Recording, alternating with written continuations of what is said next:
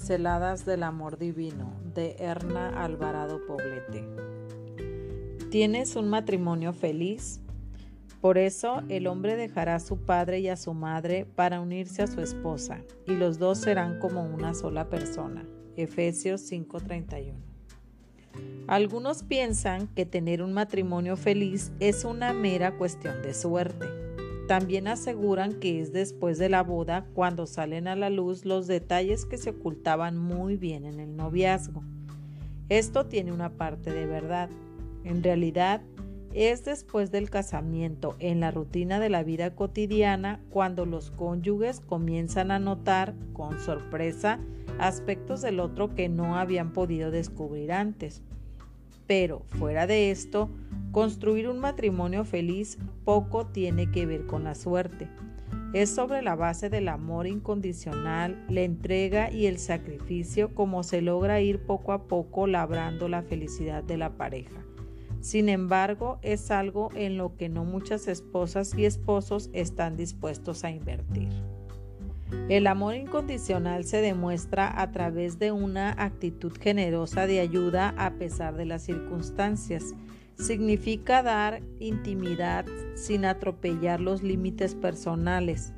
Actúa con respecto a la individualidad y la originalidad personal, sin intentar imponer modos de ser y de hacer.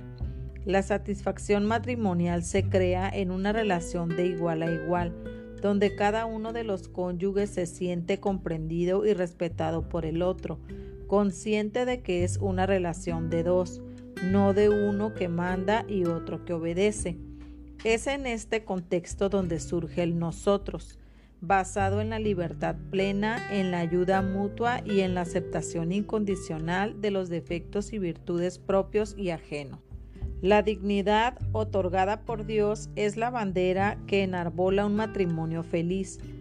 Amo al otro porque es, al igual que tú, un hijo de Dios, creado a su imagen y semejanza.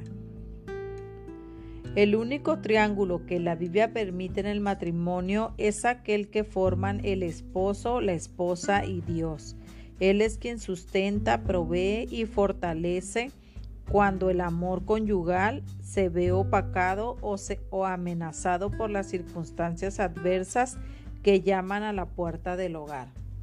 No es posible dejar en manos de la suerte la felicidad matrimonial pues ésta se construye únicamente en Dios y con Dios. Considera el siguiente acrónimo.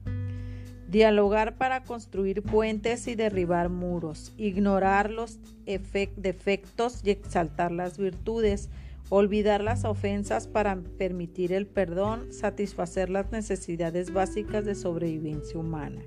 Dios. Que Dios bendiga tu matrimonio.